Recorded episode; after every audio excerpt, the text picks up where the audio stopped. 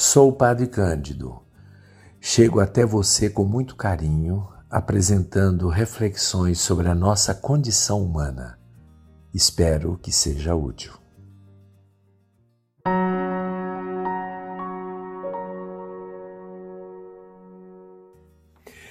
Sabe, eu vou falar hoje sobre o riso.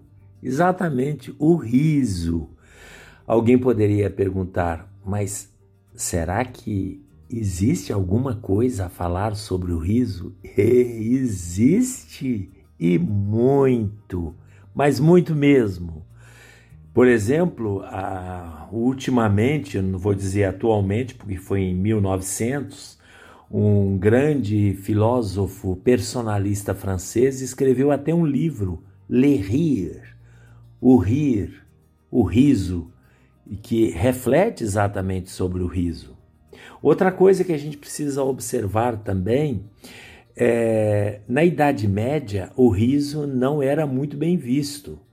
Tanto que muitos teólogos se apoiam no fato de que nos evangelhos não existe uma passagem sequer que afirme explicitamente que Jesus riu alguma vez na sua vida, mas que ele chorou, sim, é afirmado no Evangelho. Porém, estas passagens e estas reflexões são discutíveis. Talvez tenha uma influência em Aristóteles que começou exatamente a dizer que o riso é algo errado, é algo feio, que não causa nem dor nem prejuízo. Em outra oportunidade, Aristóteles diz que o cômico ou o riso é uma comédia como imitação de homens ignóbeis.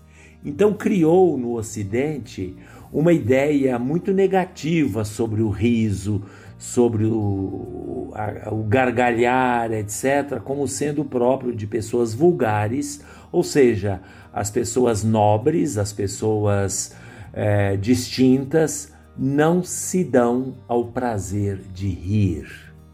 Hoje nós consideramos isso muito errado. Na verdade, é, nós podemos ver, por exemplo, em Leonardo da Vinci, a famosa La Gioconda ou Mona Lisa, até hoje lá exposta no Museu do Louvre, em Paris, mas para quem quer ver de perto, né, pode pegar aí na internet, se aproximar e vai ver o que nós poderíamos chamar de um sorriso enigmático. O riso ou sorrir, ou rir, há muitas diferenças.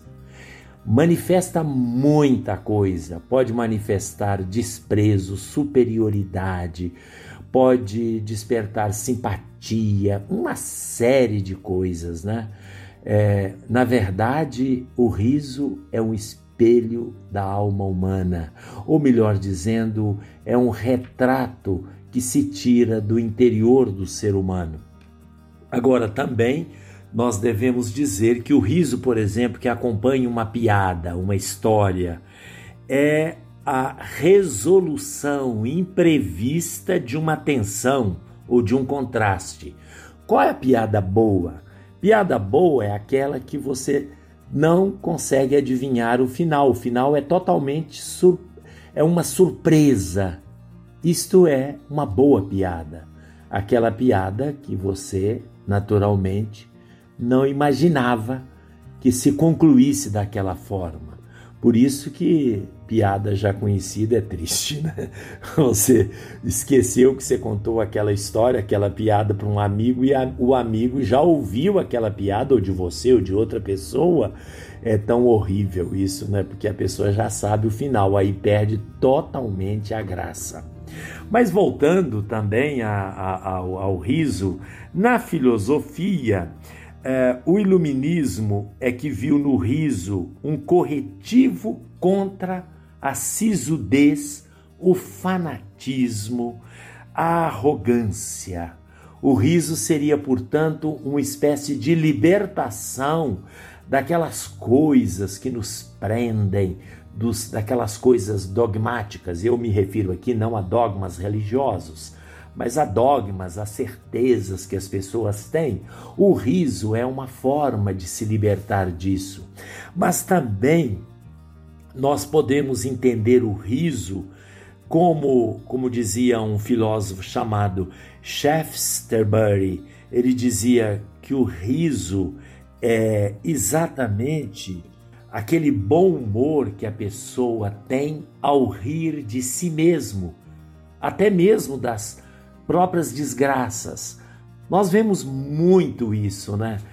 As pessoas, pelo menos lá na minha terra, é, meu pai mesmo gostava muito de contar piadas sobre mortos, sobre pessoas mortas, sobre aparições, aparições não, sobre fantasmas, sobre pessoas que tinham despertado do caixão e todo mundo ria, né? Então, até mesmo nos velórios é, em que se bebia o morto durante a noite, ah, regado com bebidas, muitas vezes a cachaça, né, no interior, ah, o velório não que não acontecia na sala da casa onde as senhoras rezavam, mas lá nos fundos e em outros lugares os homens ficavam bebendo e contando piadas. No fundo, no fundo, era uma forma de vencer a morte, de combater a morte, de combater a sisudez da morte. Portanto, o riso, para outros também, ele é considerado como uma expressão de uma posse satisfeita de uma verdade. Então isso provoca aquele prazer, aquele riso. Bom, nós temos então muitas é, outras opiniões filosóficas sobre o, o riso. Por exemplo, alguém diz: com o riso, o corpo predomina sobre a alma. A forma ultrapassa a substância e a letra vai além do espírito. É, então, nós entendemos que o riso é algo muito humano. Por exemplo, Henri Bergson, que eu falei do livro dele, O Riso, ou O Rir, Le Rir, ele dizia, por exemplo, que só o ser humano faz rir. Alguém fala, mas o macaquinho faz rir. Faz rir quando nós vemos no macaquinho ou em qualquer outro animal expressões que são próprias do ser humano e isso nos faz rir. É, Berson diz também quando você contempla uma paisagem, a paisagem ela é bela, ela é maravilhosa, mas ela não faz rir. Só o ser humano é capaz de rir, só o ser humano faz rir. Por isso que outro definia o riso assim desta forma: o ser definia o ser humano, não o riso. O ser humano é o animal que ri.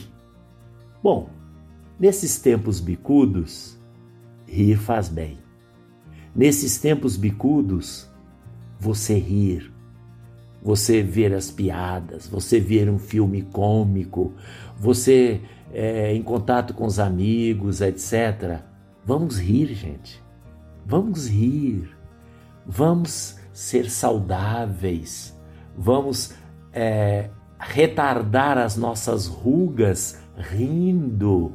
Vocês já viram que há pessoas que ficam muito bonitas quando riem? E a propósito disso, eu quero terminar dizendo: há uma diferença entre o rir e o sorrir. O sorrir é mais elegante, o sorrir é mais nobre, é mais distinto, é mais sereno e ao mesmo tempo carrega uma forte expressão, digamos assim, de conforto para as pessoas. Quando você chega perto de alguém e ele te recebe sorrindo, você sente acolhido e você sente um clima muito agradável. Vamos sorrir quando for a ocasião de sorrir, mas vamos rir, mas rir forte e alto quando for necessário também rir. E com isso a nossa vida fica mais saudável. Até a próxima.